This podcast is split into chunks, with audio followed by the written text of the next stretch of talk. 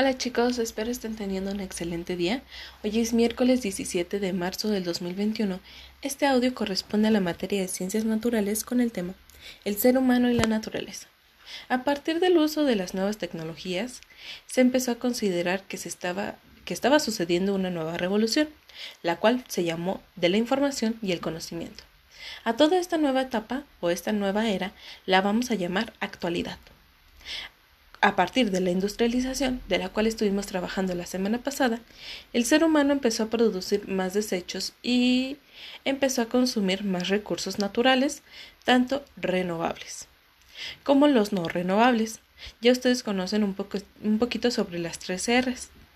Esta situación ha afectado, y si no les recuerdan, perdón chicos, si no les recuerdan, pueden mandarme un mensajito y se las estaré mencionando a partir de un, de un audio o les puedo llamar para explicárselas.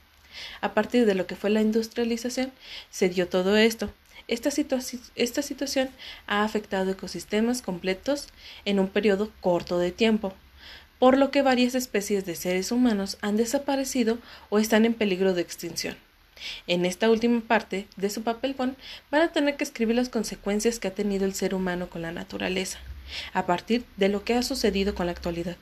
¿Qué ha sucedido cuando los seres humanos empezamos a construir fábricas? ¿Qué sucede con los bosques? ¿Qué sucede con la tala de los bosques?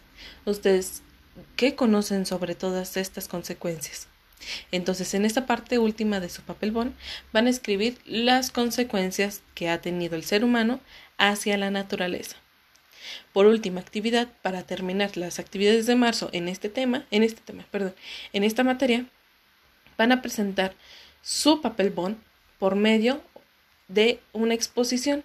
Esta exposición va a ser un video. Esa va a ser su actividad final y que también va a ser evaluada para su calificación de marzo. Entonces, cualquier duda que tengan sobre esta actividad, me pueden mandar mensajito y yo les voy a estar respondiendo vía WhatsApp.